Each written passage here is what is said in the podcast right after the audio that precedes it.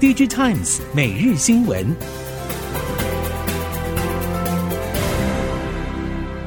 新时代的孩子如何提前准备？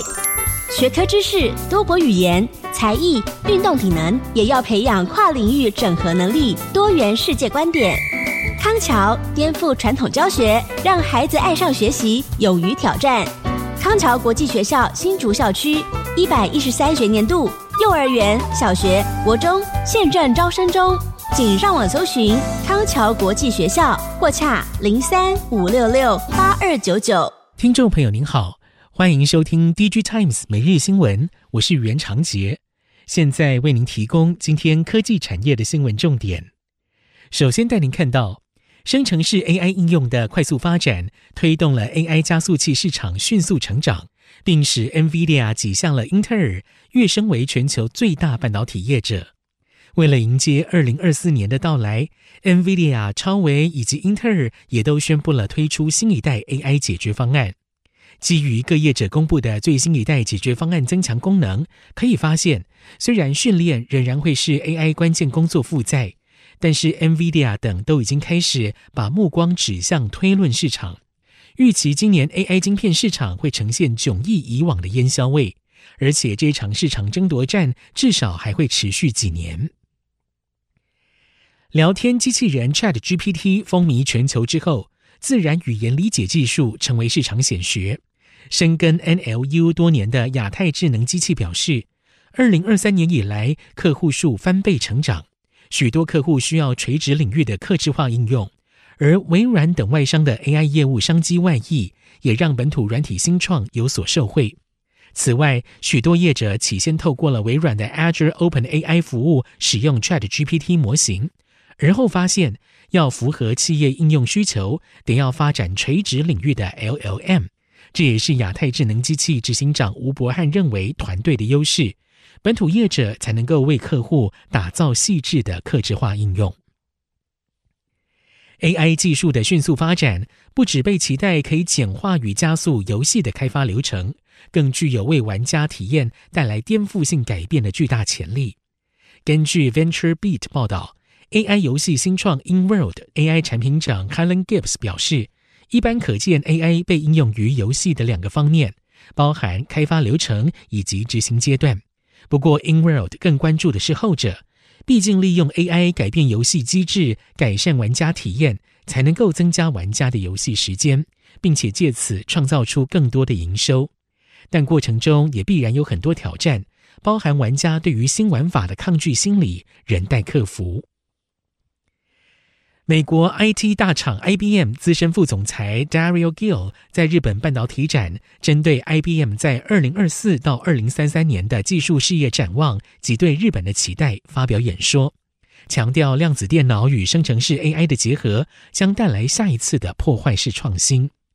IBM 公开的最新世界效能最高量子晶片，有一百三十三量子位元与五千量子闸的 IBM Quantum Heron，是 IBM 首款具量子电路误差抑制能力的量子晶片，跨过了量子电脑实用化的门槛。而安装三个 IBM Quantum Heron 的次世代量子电脑 Quantum System Two 也已经正式启用。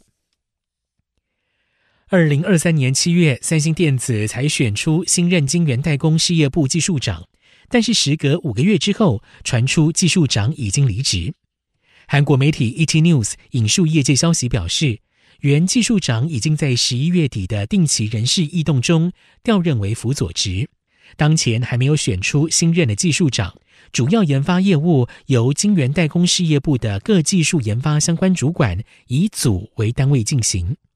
三星首度在一年内更换了两次技术长，凸显了晶圆代工事业面临的复杂挑战。后续是否会选任新的技术长，或是由晶圆代工事业部长崔时荣等其他高层兼任，备受关注。二零一六年，三星电子以八十亿美元购并了美国汽车电子及音响业者 Harman，与三星历经了七年多的磨合之后。二零二三年，Harman 的营业利益预料将突破一兆韩元，改写过去几年的新高。目前，南韩业界多看好今年 Harman 可以延续二零二三年的良好表现。分析认为，Harman 业绩改善主要是透过组织精简以及专注高阶车用资讯娱乐系统业务所致。此外，Harman 近年来也透过购并提升相关的业务市场竞争力。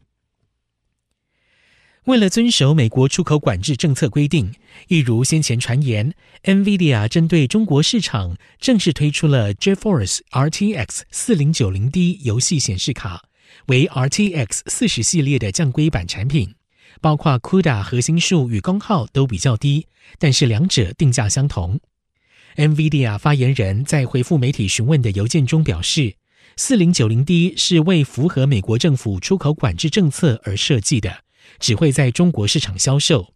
NVIDIA 还透露了在产品开发时期，公司与美国政府进行了广泛的协商。新产品预计在今年一月上市。日本半导体设备厂东京威力科创在二零二四年三月底截止的年度营收，估计将有四成左右，也就是七千亿日元，来自中国市场。分析中国营收占比高的原因，是由于美国针对了先进半导体技术的出口管制，中国转而集中资源发展成熟制程晶片，因此对设备需求高涨。再加上了全球记忆体等厂商的市况不佳，设备投资减缓。也让中国营收占比相对提高。此外，根据记忆体厂与晶圆制造业者的情况估计，半导体前段制程设备的需求将会在今年第二季或第三季明显上升。最新消息指出，将为中国提供卫星宽频网络服务。中国计划中第二座超大规模的低地轨道卫星群，首颗通讯卫星已经在上海投产。除了为中国探索太空的科技产业增添动能，预计将与 SpaceX 旗下的 Starlink 卫星网络服务展开竞争。上海市松江区政府表示，预计在今年内将生产、发射、部署，并且营运至少一百零八颗 LEO 卫星，初期将为中国境内提供商用卫星宽频服务，并且计划到二零二七年的时候，打造一个能够在全球市场竞争的产业链。根据了解，这个项目第一阶段将部署大约一千三百颗卫星。日本十二家车厂、零组件厂与半导体厂组成车用先进晶片的研发联盟，以制造出更具效能的车用处理器晶片。日经新闻报道，参加的日厂总共十二家，包括了五家汽车制造商，有丰田、日产、本田、马自达、速霸陆。还有五家半导体相关厂商，包括车用晶片制造商瑞萨电子、电子设计公司 Cadence Design Systems、IC 设计公司 Synopsys、晶片开发商 MiliC Technologies 与 IC 设计公司 Socionext。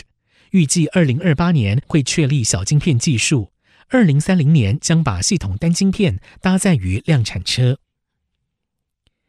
日立制作所宣布完成了新技术现场扩张元宇宙的开发，已经在七到八月的核能发电机组等比例模型转移工程中完成验证，让土木机械建设的 VR AR 应用又向前迈进了一步。根据日本制造业媒体 Monoist 报道。实验由日立以及旗下日立奇异核能与日立工程执行，将茨城县日立市的数十公尺长的核电机组模型转移到千叶县博世，三方都对成果感到满意。日立表示，引进现场扩张元宇宙技术的门槛低，对于现有工厂或工地的改建规划以及都市更新等事业将发挥很大的成效。二零二三年，台湾新车市场的电动车销售量突破了百分之五。二零二四年预计可以突破百分之十。U Power 蓄电池科研创办人暨执行长陈鹏旭表示，随着电动车市场进入了新的一年，未来里程焦虑将不再是车主痛点。下个阶段，超高速充电与充电体验品质将会是产业的发展关键。截至二零二三年底前，U Power 已经在全台有二十一个大型超高速充电站上线营运，提供一百一十六个充电车位，配置九十六支超高电流液冷枪，总设备功率达到一万八百千瓦。以上，DG Times 每日新闻由 DG Times 电子时报提供，原长节编辑播报，谢谢收听。